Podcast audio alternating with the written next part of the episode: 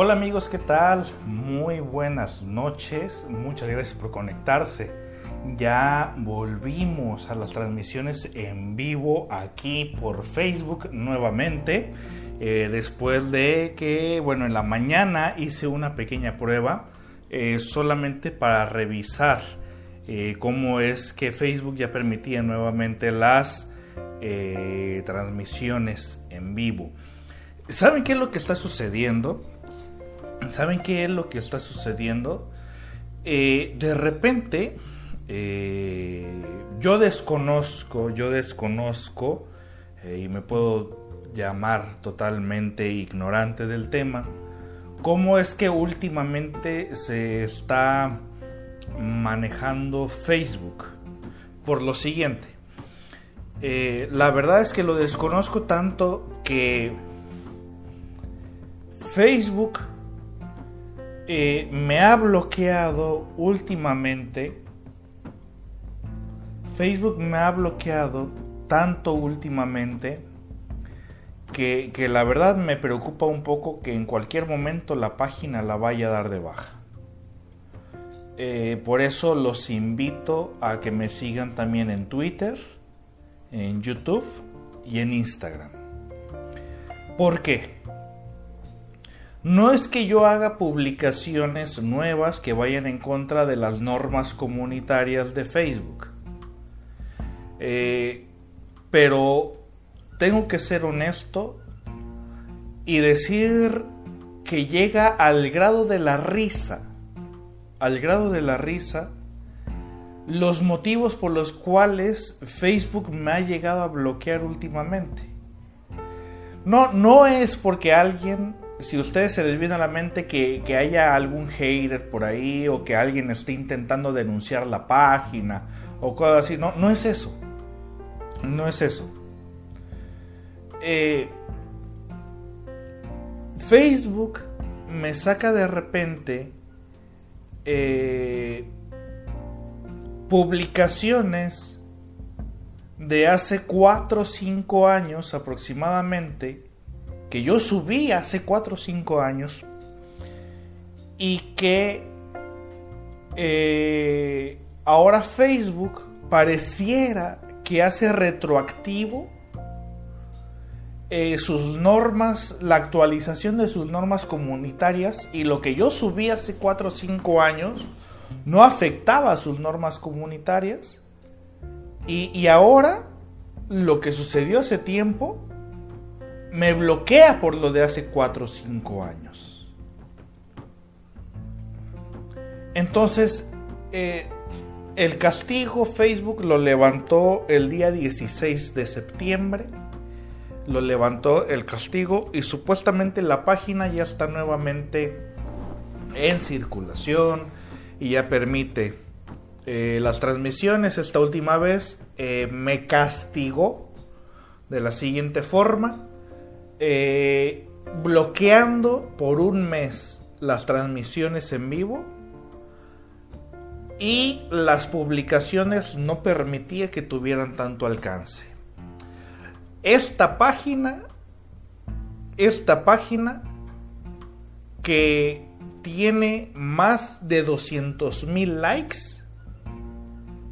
no, per, y, que tenga a veces este, una publicación solamente unos 15, 20 likes, como que no cuadra, ¿no? Como que no cuadra. Esa es la parte que no cuadra. Entonces Facebook me bloquea por publicaciones de hace 4 o 5 años que en su momento se hicieron y en su momento no, no incumplía con las normas eh, comunitarias y pareciera que ahora sí. Pero lo peor es que lo hace retroactivo. Yo ya no sé qué publicar en ocasiones realmente. Yo ya no sé qué publicar en ocasiones porque realmente no sé por qué se vaya a ofender Facebook ahora. Entonces, no lo sé. Y, y, no sé si ahora que levantaron el castigo, entre comillas, el día de mañana Facebook vaya a sacar otra chingadera por algo del pasado, por algo de hace mucho tiempo, Y ahora eso lo vuelvo a poner como motivo para bloquear temporalmente la página. Entonces por eso les digo que eh, pueden seguir, los invito, por favor, por favor, eh, los invito a que me sigan en... Estoy con el mismo nombre, Sergio Rodríguez Bonilla. En Facebook, eh, así como me encuentran aquí, en YouTube, en Instagram y en Twitter. Y obviamente en Spotify. Así que eh, les pido de favor si, pueden seguirme también allá en, esas redes sociales eh, para poder continuar con esta labor que estamos haciendo, porque llega al grado de lo risible que, simplemente la a diestra y siniestra por algo que yo no que yo desconocía o algo que en su momento simplemente no incumplía con las normas comunitarias, pues ahora resulta que sí. Y todavía lo peor es que si actualiza sus normas y me haga retroactivo lo de hace años. Suena incongruente. Eso lo desconozco. Pero total. Hoy vamos a comenzar con nuestro tema que vamos a hablar sobre los bebés arcoíris. El simple hecho de cómo puse el título ya causaba controversia y algunas personas ya querían hasta adornarlo de tal manera, o sea, simplemente no pueden aceptar tal y como era, ¿no? O sea, ya desde ahí a la gente le cuesta aceptar lo que se te está ofreciendo, lo que se te está ofreciendo y desde ahí las personas pues obviamente eh, quieren siempre adornarlo de la manera en como yo quiero entenderlo, ¿no? Dímelo, dímelo de tal manera, dímelo de tal manera, eh, porque eh, me gusta más como suena de otra forma.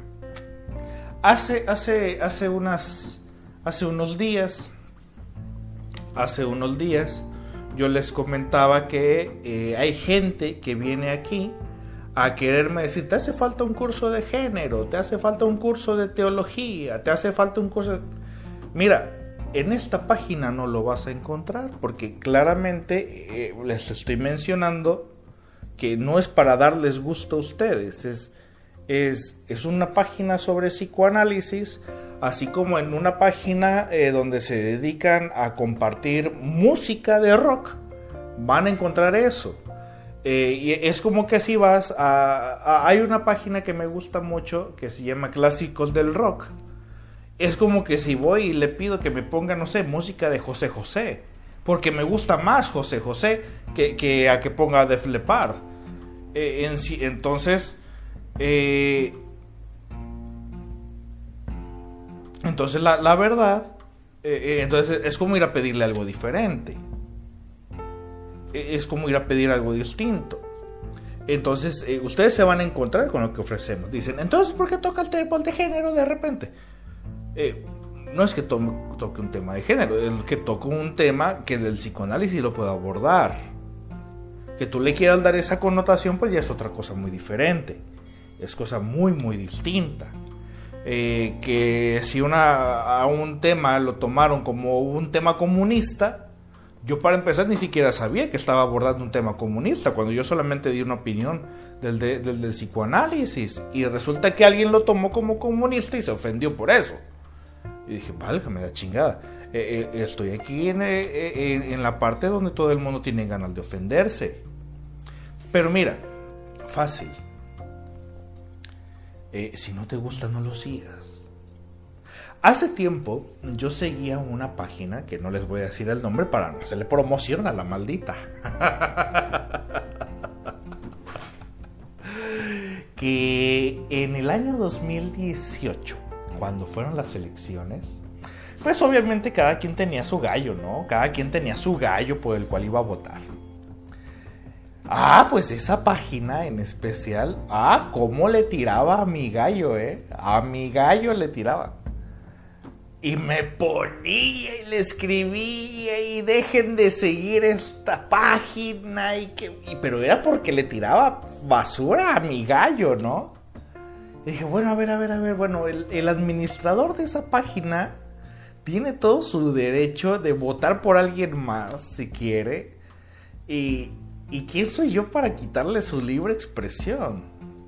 ¿Y por qué voy a querer que lo censure? O sea, mejor dejo de seguirla y me ahorro. Y del de que dejé de seguir páginas que no me aportan nada. Es más, hasta eliminé gente que realmente me da hueva seguir. Me, eliminé este, a personas que, que, me dan flojera estar viendo. Por ejemplo, yo en lo personal, lo, lo primero que yo elimino de mi Facebook o, solicitudes que no acepto eh, son personas que se sienten muy divas, muy divos, eh, que siempre están presumiendo así como tipo glamour y todo eso. Eh, es gente que a mí en lo personal me da flojera tener en Face, que lo único que aportan al mundo son sus fotografías. fotografías de traje de baño y todo eso. La verdad, y cuando reviso su perfil, pues reviso que de estudios no tiene nada, nada que presumir. Entonces digo, no, esa gente a mí en lo personal me da mucha flojera. Entonces digo, no, yo soy lo que, yo, yo, yo decido qué es lo que quiero ver en mi página y qué, y qué, y qué cosas. No, yo lo decido. Eh, veo de repente eh, perfiles de personas que están que le sonríen a la cámara, o sea que lo único que aportan es eh, fortalecer su narcisismo. Son personas que yo elimino de inmediato porque la verdad no me aporta nada. ni siquiera un meme gracioso, ¿no? solamente lo que buscan es fortalecer su belleza con lo que digan los demás. Entonces, yo soy una persona que decide qué sí quiero ver y qué no quiero ver. O sea, si algo no lo quiero ver, no lo sigo y ya. No me gusta o no lo tengo de amigo y ya. No, no son personas con las que yo me voy a topar a lo largo del tiempo y, que diga, ay, va a haber una fortaleza aquí eh, en amistad y que... No, o sea, no. Creo que amigos son muy pocos. Eh, pero bueno, vamos a, comenzar a entrar en detalle. Eh, vamos a comenzar a entrar en detalle y vamos a hablar de los bebés arcoíris el día de hoy. Vamos a hablar de los bebés arcoíris. Eh, y la verdad es que es un tema agridulce para mí para mí es un tema agridulce. ¿Por qué? Eh, primero, ¿qué son los bebés arcoíris y por qué se les dice así? Se le conoce como bebés arcoíris a esos bebés que nacieron después de que un bebé, eh, de que un bebé no se pudo lograr. Eh, ya fue porque no sé, posiblemente hubo un legrado,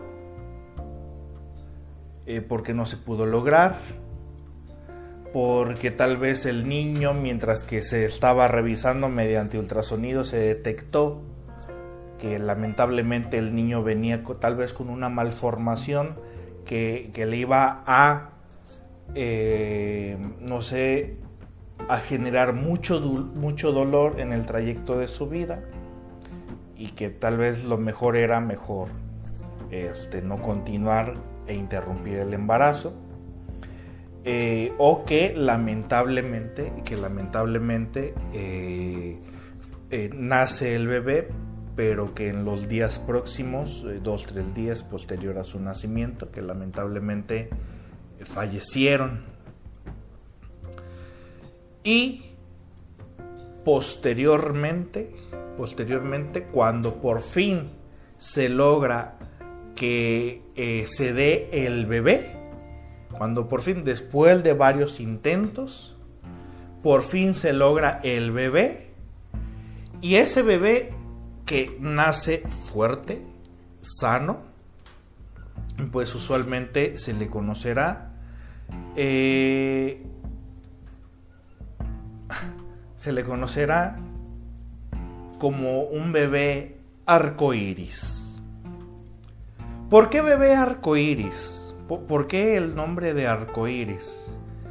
Eh, el bebé arcoíris es aquel que eh, se le da el nombre de que después de una tormenta, después de una fuerte lluvia, en la gran mayoría de las ocasiones, después de que ya terminó la tormenta, muy simbólico, ¿no? Aparece un arco iris. Aparece. Y, y, eso es el símbolo de que la tormenta ya terminó. Y, ahora viene la calma, y viene la alegría, y viene lo bonito. Ok. Hasta aquí todo bien.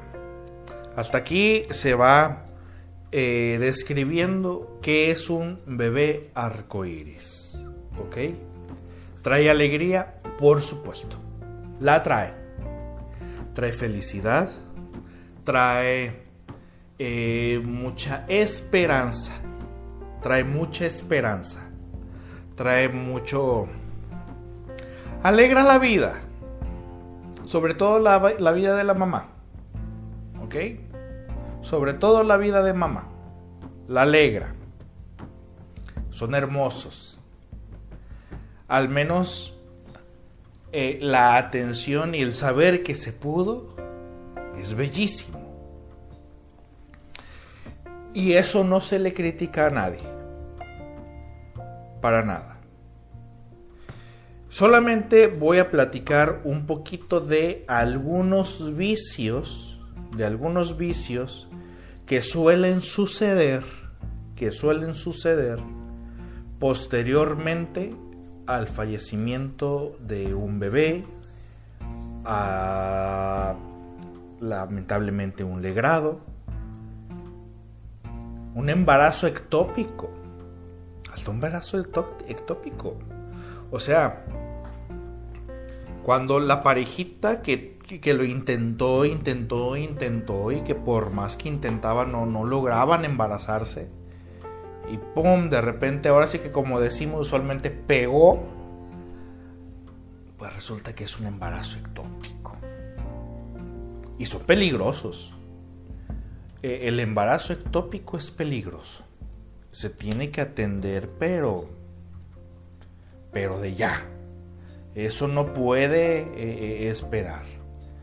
Y bueno, lamentablemente ahí va pues otro, otro intento, Ahí va otro intento. Que a la pareja, fíjense bien, ah, eh, este tema lo quiero abordar con mucha delicadeza y lo quiero abordar con todo el amor del mundo y con mucho tacto. ¿ok? quiero abordarlo con, esa delicadeza que se merece y con el respeto que se merece cada madre.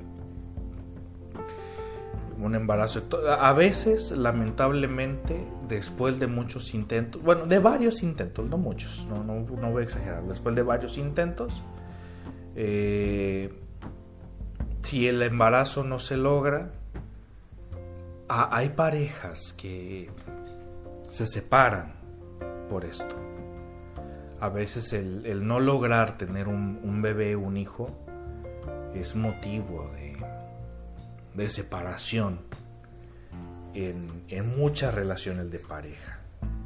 Lo separa.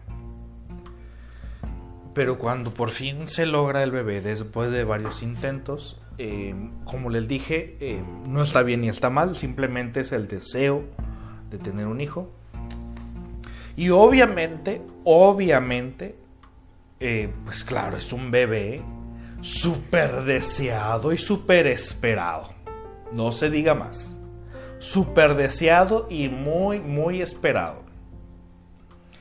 Eh, para esto, quiero comentarles que algunos de los vicios que suelen suceder, algunos de los vicios que suelen suceder, y que no ayudan, fíjate bien, ¿eh? que no ayudan al niño, que no ayudan al niño o a la niña eh, nacida, al bebé arcoíris es lo siguiente.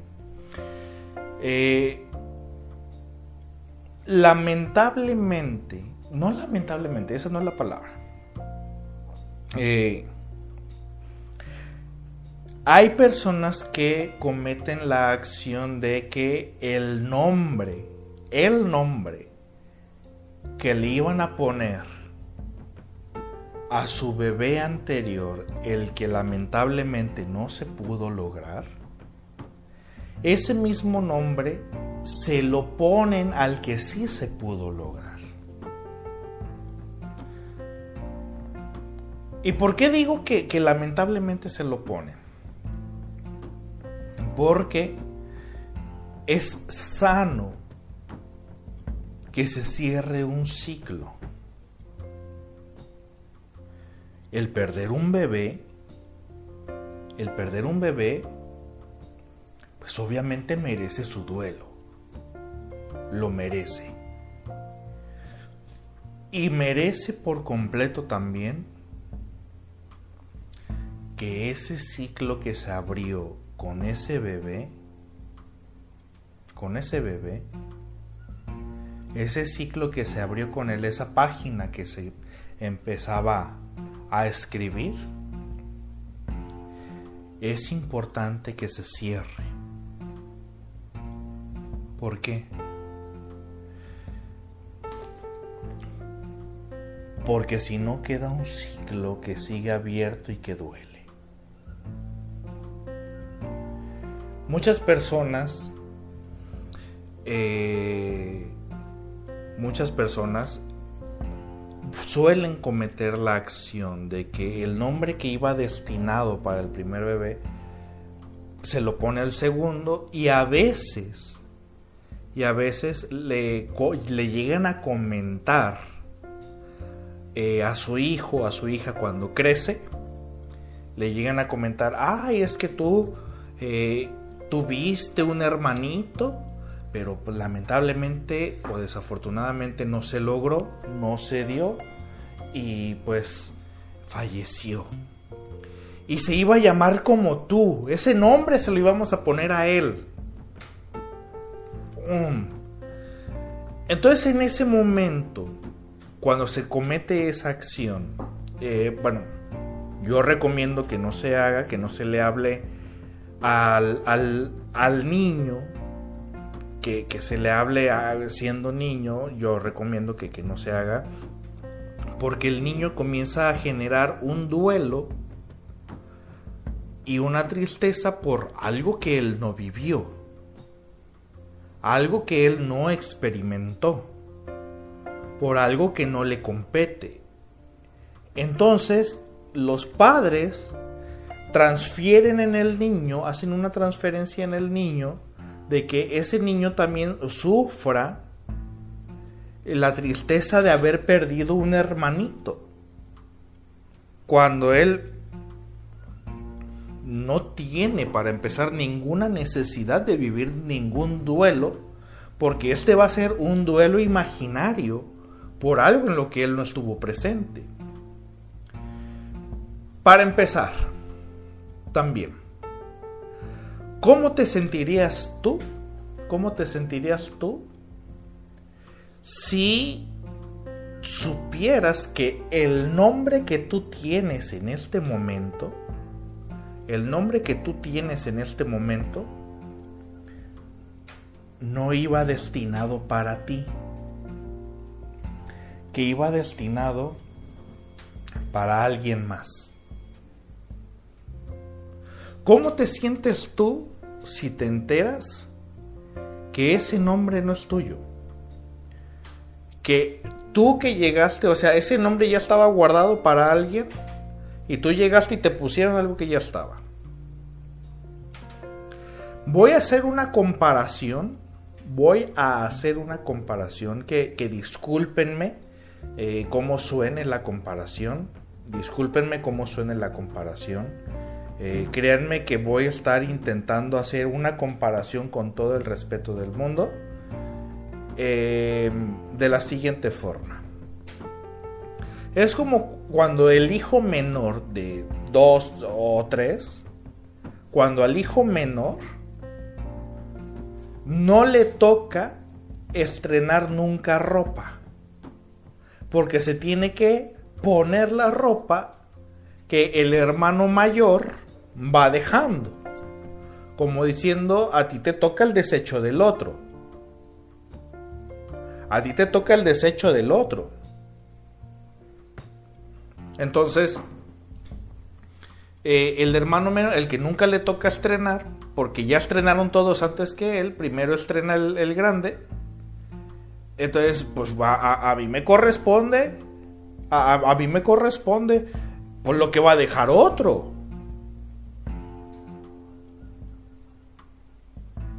Disculpen esa comparación, pero eh, la, este, considero que es una comparación eh, que, que, cabe, que cabe. Y considero lo siguiente, que, que pues como hermano menor jamás estás estrenando, ¿no? O sea, es como que si tú no tienes el derecho, es como que si tú no tienes el derecho a a tener algo nuevo por tu propia cuenta. Y a ti te toca el desecho de alguien más. Entonces, ¿cómo te sientes? ¿Cómo te sientes al saber que para empezar tu nombre ni siquiera iba destinado para ti? Que iba destinado para alguien más. Y más si te dicen, era tu hermanito. Aquí unas personas me pusieron muy claramente, me sentiría sin identidad. Entonces, ¿quién soy yo? Yo hago la recomendación. Yo estoy diciendo, yo hago una recomendación, pero cada quien hace de su vida lo que quiere. Yo hago la recomendación que, que al niño no se le informe. No tiene la, la necesidad el niño de experimentar o vivir un duelo que él ni siquiera vivió. Porque cuando le dices al, niño, eh, tuviste un hermanito pero falleció, e, el niño va a sentir, ay, tuve un hermano y ya no está y se murió. Y entonces ahora se va a sentir solito. Es un dolor que no es necesario que tenga considero que en la privacidad de la, de la, de la pareja eh, es importante que, eso se mantenga ahí guardado. Considero que es importante que, se mantenga en la privacidad de la pareja. Eh, considero que, es importante que esto se lo reserven. Eh, porque a veces los padres quieren ser muy abiertos con sus hijos también, eh, pero a veces en el ser tan abiertos, en el ser tan abiertos, eh, suelen cometer acciones que no son del todo necesarias y que lejos de generar eh, un confort, pues suelen generar, como ven, hijo, acompáñanos en nuestro duelo, que te duela a ti también. Otra acción que suele suceder en los bebés arcoíris, en los padres de bebés arcoíris, es que cuando por fin se logró eh, pues tener el bebé, eh, pues obviamente es un niño muy esperado, muy, muy esperado. Y obviamente el narcisismo de este niño se fortalece de una manera eh, increíble, increíble. Pero eh, en muchas ocasiones, eh, por ser tan esperado, y espero no escucharme eh, frío con esto, porque créanme que esto lo estoy tratando de decir con el mayor de los respetos. A veces es tan esperado el niño o sea, imagínate que después de dos, tres intentos, este, en el cuarto intento por fin se, se logró. Y aunque son muy deseados y amados por la familia, en ocasiones suelen ser sobreprotegidos. A veces suelen caer en la sobreprotección. De tan esperado que era y tan deseado que era, en ocasiones los padres suelen sobreprotegerlos y suelen en el momento de sobreprotegerlos pues comenzar a restarles habilidades sociales que el niño tendría que desarrollar por su propia cuenta. Es decir, eh, es importante que el niño, eh, pues, si, si, una vez se cae, pues permitirle que él solito intente levantarse. Y a veces los papás, pues, eh, como, ay, el niño se cayó, ten cuidado. Son niños que a cada rato los quieren llevar con el pediatra, son niños a los cuales a veces no les ponen límites, es tan deseado que no se merece que, que le pongan un límite, eh, son tan esperados que no hay disciplina, eh, que los dejan a los niños que hagan lo que quieran. Y estos niños podrían llegar a desarrollar lo que conocemos como el síndrome del niño emperador.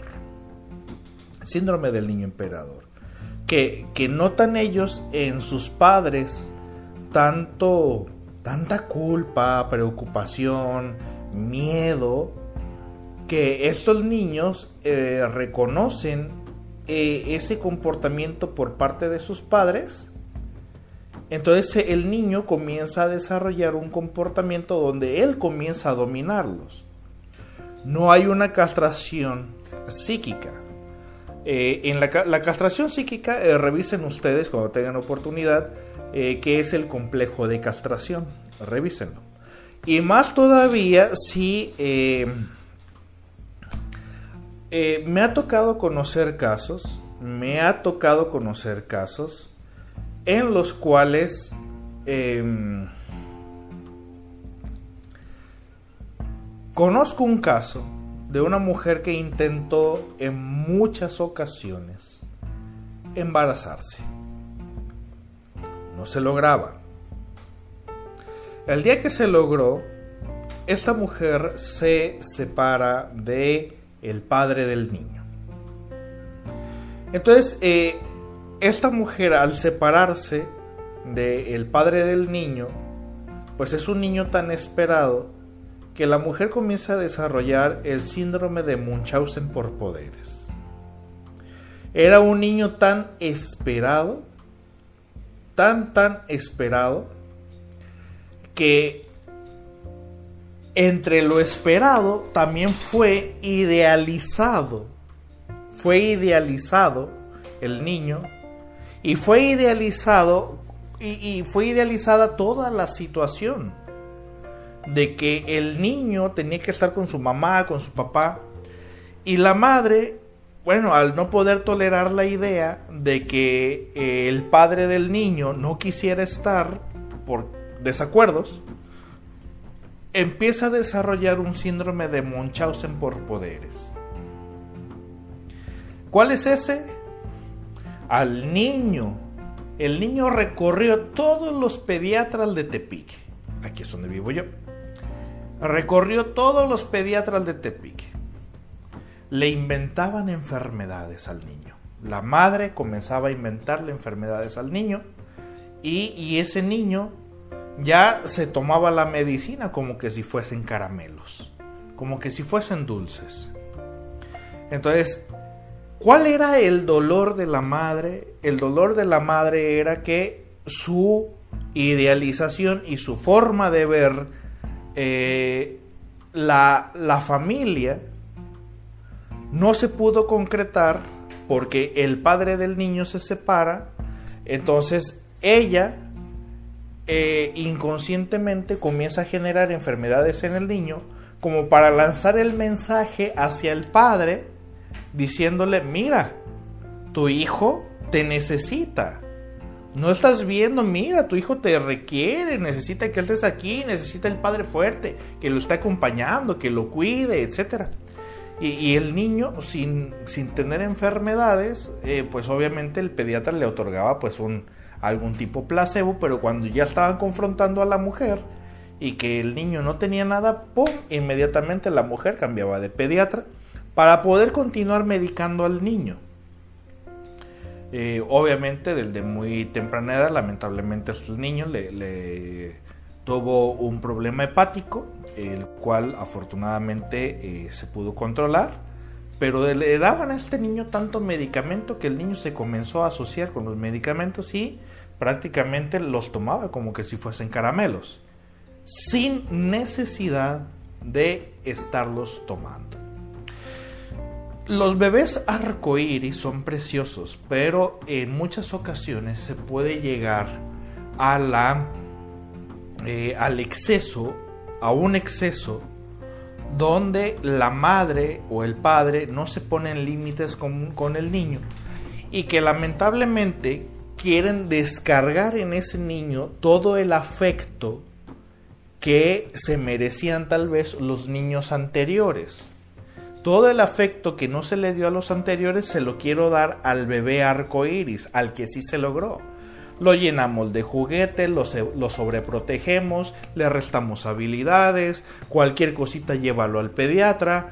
Entonces eh, el niño a veces desarrolla, te digo, este, eh, que el niño ya se echó un gas, ah, inmediatamente llévalo al pediatra. ¿Por qué se lo echó si, si no le hemos dado nada para que se eche un gas? Y se, y, se cae en ese tipo de comportamientos que, que lejos de ser protectores, son sobreprotectores y que no permiten. E, esto tiene que ver más con el desarrollo. E, esto tiene que ver más con el desarrollo y la evolución que permitan los padres hacia su hijo que en el desarrollo del niño. Tienes que permitirle al niño que se enferme de vez en cuando. Y, cuando ya lo veas enfermo, en ese momento realmente llevarlo al pediatra. Tienes que permitirle al niño que se caiga. Tienes que permitirle al niño que se caiga, que se raspe. Porque muchas personas, pues obviamente como fue tan deseado, lo quieren encerrar en una burbuja, no le quieren poner límites, no lo quieren regañar, no le quieren poner ningún tipo de, de, reglamento. Entonces el niño comienza con su libre albedrío y él se da cuenta que él es el que manda. Cuando lo más sano en la etapa de la infancia es comenzar a poner límites. Es comenzar a dictar e, esos límites si no, eh, el niño, pues el niño mimado y sobreprotegido le está restando muchas habilidades. Déjame de, contarte un caso. Un caso que, conozco. Eh, una joven de 17 años de edad. yo tengo mi consultorio en el centro de Tepic. Está aquí en el centro. Una joven de 17 años de edad Em, un camión o un microbús, un camión o un microbús, eh, como lo conocen en otros lugares, que lo tomes en donde lo tomes, en cualquier parte de Tepic, en Tepic, donde vivo yo, Cualquier camión que tomes, en donde sea que lo tomes, indiscutiblemente va a venir al centro. Todos los camiones de Tepic vienen al centro. Todos coinciden en el centro. No hay ninguno que no. Todos vienen hacia acá. Ah, pues eh, una chica de una colonia, bueno, pues no tan cerca, un poquito retirada, que tenía que venir a la consulta, eh, de 17 años de edad, súper preocupada, habla con su madre asustada porque está en la parada del camión y, no sabe cuál camión tomar. Y lo peor, que, no sabe en qué parte bajarse. O sea, cuando tú ves eh, un destino próximo al lugar a donde tú vas a ir, pues ahí te bajas, ¿no? Pero esta chica no tenía esas habilidades sociales. Los padres durante todo ese tiempo se habían encargado durante todo ese tiempo de, estarla trasladando. Durante 17 años. Y el día que tenía que hacerla sola, pues renegaban de ella porque no, sabían no sabía tomar un camión. A eso me refiero con la sobreprotección. La sobreprotección te resta habilidades. La sobreprotección te resta forma de relacionarte con el mundo. La sobreprotección no ayuda a las personas. La protección sí, pero la sobreprotección no. Entonces los padres, es importante que los padres sepan separar esa emoción del deseo de la sobreprotección, permitiendo que el niño obviamente logre afrontar la frustración. ¿Por, ¿Cómo sabemos cuando una persona está sobreprotegida? Porque no sabe cómo actuar ante la frustración. Ante la frustración, el niño tiene que comenzar a desarrollar elementos de, cómo. De, de cómo salvarse el pellejo él mismo, de cómo ingeniárselas, de cómo el concepto de inteligencia, el concepto de inteligencia, y ustedes búsquenlo, eh, es saber adaptarse a un medio y tener la capacidad de resolver problemas. Ese es el concepto de inteligencia. Entonces, a, un niño arcoíris, un bebé arcoíris, eh, lamentablemente en muchas ocasiones se le sobreprotege demasiado y no se le permite que desarrolle sus propias habilidades. Por lo tanto, un acto inteligente no es capaz de hacerlo, porque ¿cómo le hago? el único acto que yo conozco para salir de problemas es hablándole a mis padres. Es la única forma. Entonces, eso, eso fíjese muy bien, ¿eh? Eso es un tipo de violencia hacia el infante. No permitirle al niño que desarrolle sus, sus propias habilidades para desarrollarse, eso es una forma de violencia hacia el menor para la vida adulta lo estás convirtiendo en una persona inútil. Y eso es un tipo de violencia, no permitirle que desarrolle sus propias habilidades. Lo que se le hace al niño en ocasiones es que se le fortalece, se le se sobrenarcisiza eh, el estado anímico del niño y en ocasiones el niño todopoderoso genera ese, esa sensación de omnipotencia y más si la madre es soltera, le quiere otorgar, eh, digamos, eh, a manos llenas todo lo que se siente que el niño se merece. Por lo tanto, eh, el niño no tiene una castración psíquica. Por lo tanto, el niño todopoderoso se adueña de la madre y, no hay un Edipo resuelto ahí. Es el poderoso. Y, recuerden que, mencionaba Freud eh, aquel sujeto que ha sido el gran favorito de su madre, usualmente desarrolla el comportamiento de un conquistador. Estamos haciendo un niño consentido. Entonces es importante que los duelos de, pérdidas anteriores eh, que no se lograron, es importante que esos duelos se resuelvan ¿Cómo? Yo lo que te recomiendo,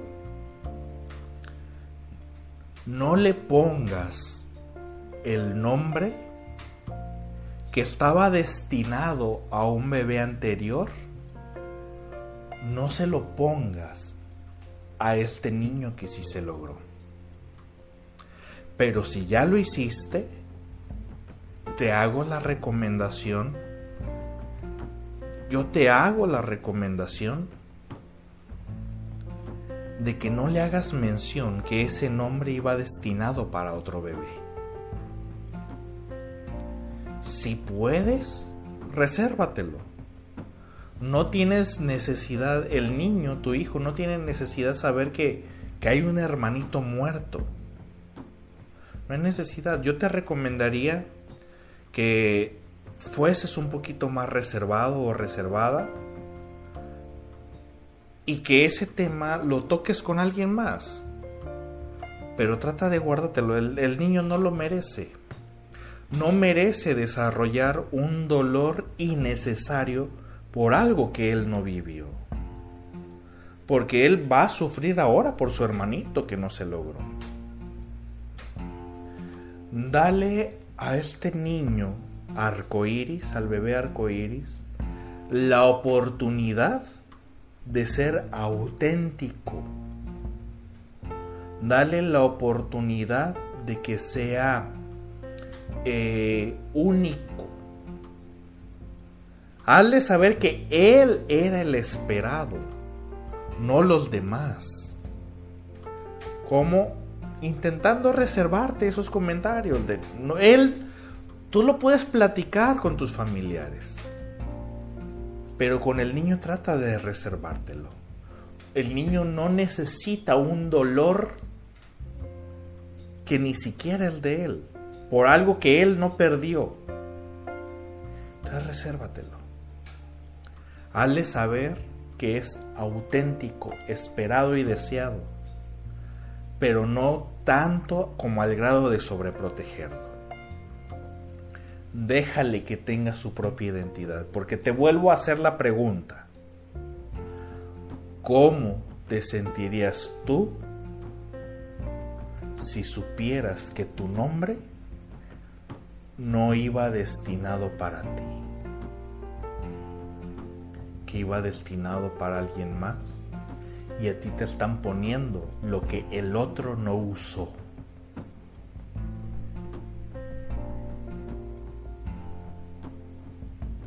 ¿Cómo te sentirías?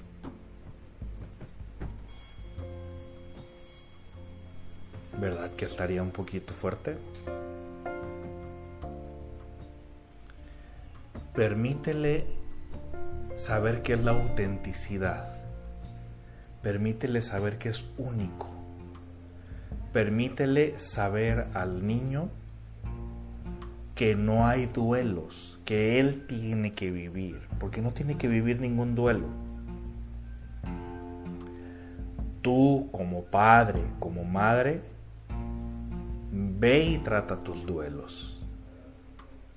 Ve y trata tus dolores. Cierra tus capítulos tú como madre que lamentablemente no se pudo lograr un bebé, date tu oportunidad de decirle adiós a ese niño que no se logró. Despídete. Ve con un tanatólogo. Son buenísimos. Yo respeto mucho la, tanatología. Cierra el capítulo del niño que no se logró. Dile adiós, despídete. Y por fuerte que suene, en su sepultura también dile adiós. Y todo lo que iba relacionado a él, y hasta todo lo que habías comprado para él, dáselo en su lugar. O dáselo a otros niños, pero que no sea el tuyo. Que, que tu hijo estrene algo realmente auténtico y que sea destinado para él. Ustedes ya saben, ustedes ya saben que yo soy súper partidario de la crianza, de la crianza positiva y amorosa, de la crianza respetuosa. Yo soy súper partidario de eso. Ustedes lo saben. Cero violencia hacia el menor. El niño no tiene por qué vivir un duelo que no es el suyo. El niño no tiene por qué vivir un duelo que no es el suyo. El niño no tiene por qué vivir un dolor que a él no le compete. El niño no tiene por qué enterarse de cosas que le van a generar tristeza. No. Ahora sí que lo que no fue en tu año no te hace daño. Y no tiene por qué saberlo eh, digamos, eso nuevo que iniciaste. Todo lo anterior a ti no importa. Todo lo que es posterior a ti sí importa. Y mucho. Entonces, evitemos ese tipo de violencia hacia los niños y démosle la oportunidad de ser auténticos, que es lo que queremos demos la oportunidad de cerrar ese ciclo. Mami, papi, lo que necesites para cerrar ese ciclo. Duele. Duele mucho. Pero date la oportunidad de hacerlo. No pienses y no asumas que, ay, como ya pasó el tiempo, ahorita ya no me duele ni para qué tocarlo. No, no, no. Y si nunca lo trabajaste, ponte a trabajarlo. Porque aquello que no trabajaste cuando aquel bebé lamentablemente no se logró, se va a ver reflejado en la sobreprotección que le vas a dar a tu hijo o a tu hija. Ahí es donde se va a ver que no lo trabajaste. Y el sobreprotegerlo es un tipo de violencia hacia los niños. ¿Por qué? Porque no desarrollan sus propias habilidades. Y al no desarrollar sus propias habilidades, le estás restando formas de enfrentarse al mundo. Y eso es violencia hacia el niño. Déjalo que crezca, déjalo que se caiga, déjalo que se raspe, déjalo que se enlode. La, ropa se lava. Déjalo que se caiga del pinche árbol. déjalo que ande en bicicleta. O sea, todos eh, y se los comparto porque algunas personas me van a preguntar, ¿y tú eres papá? Sí, soy papá. Y, y también como otros padres y madres quisiera tener yo a mi hijo en una burbuja y que no le pase absolutamente nada. Pero aquí te va una pregunta. ¿Qué persona tú conoces que jamás haya vivido un dolor? Dime quién.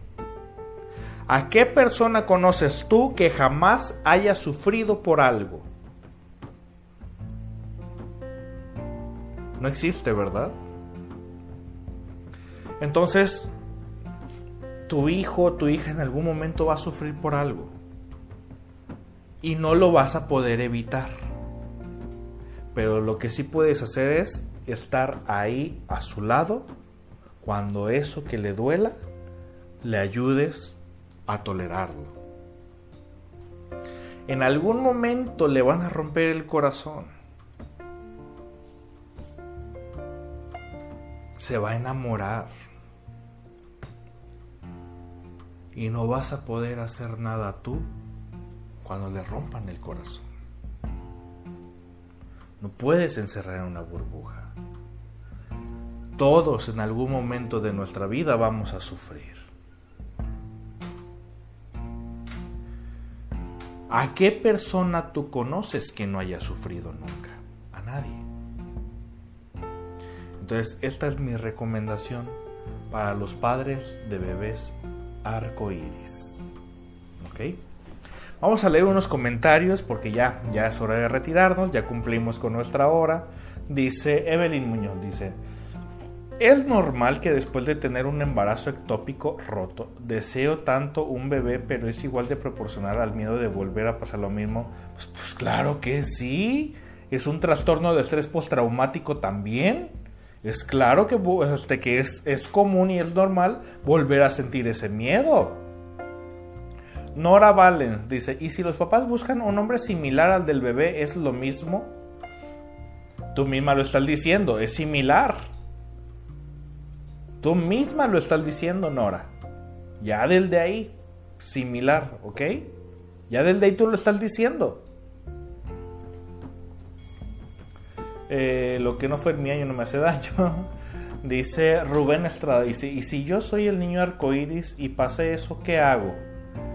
Pregúntate a ti mismo, Rubén Estrada, ¿en qué te sientes? Eh, digamos que se te dio una sobreprotección y qué habilidad social consideras que te hace falta desarrollar. ¿Cómo te sientes tú contigo mismo? Pregúntate primero eso, ¿ok? A ver, ¿quién más? Dice, cuando puedes escucharlos, son niños muy deseados y amados por la familia. Dice Lilian Rodríguez. A ver, ¿qué dice? Que está larguito su comentario. Ay, se me perdió. Creo que comienza a preguntarte quién soy exactamente. Me sentiría sin identidad, dice Karim, Karime. Dice, y estaría bien que un día hable del Asperger para poder entenderlo mal, Doc. Gracias por la información. Em, yo no soy eh, del todo especialista en Asperger, autismo y, esos temas, eh, en, trastornos del neurodesarrollo, eh, en algo de la infancia. Entonces, mucho, mucho en niños no me meto. Pero aquí, si si se fijan, el tema está dirigido un poco más hacia los padres. Dice, una mujer ya en edad adulta escribió, yo soy un bebé arcoíris, pero se refiere a ella aún como bebé. ¿Te estás dando cuenta que la persona ni siquiera está trabajando sus etapas por las cuales tiene que pasar? Dice, yo no trabajé la pérdida de mi bebé y siempre tengo el miedo de que le pase algo a mi hijo. Me da pavor. Diana, Diana Hernández puso esto. Hay que trabajarlo. Tienes que trabajarlo. Duele, sí, duele. Por supuesto que duele. Somos personas, somos humanos. Pero tienes que despedirte de ese bebé que lamentablemente no pudo continuar contigo. Así que por favor, por favor, trabájalo Diana. Es importante. ¿Para qué? Para ti. Para que tú te sientas mejor y ese miedo a que a tu hijo le pase algo. Yo creo que todos los papás, ahora estoy hablando como papá, tenemos eh, ese temor a que a nuestro hijo le, pase algo, ¿no? Pero es nuestro deber enfrentar nuestro miedo y que les pase algo y permitirles que ellos puedan salir adelante. Que pasen todos muy buenas noches. Muchas gracias por haber estado en este tema. Eh, ya saben que el día de mañana ya lo van a encontrar en Spotify y ya lo van a encontrar también en YouTube. Así que para que me sigan también en esos eh, en esas eh, aplicaciones, en esas redes sociales. Desde un inicio ya les estuve comentando cómo es que se está comportando últimamente Facebook. Entonces, eh, síganme por favor también en Twitter, YouTube e Instagram. Me encuentran de la misma forma que tengo el nombre de la página Sergio Rodríguez Bonilla Psicoanálisis. De esa manera. Que pasen todos muy buenas noches y un ratito más les dejo el tema de la próxima semana, ¿ok? Espero que Facebook se siga comportando de la misma manera hasta ahora ya por fin dejándome en paz con la página. Y el próximo lunes aquí nos vemos a las 9 de la noche.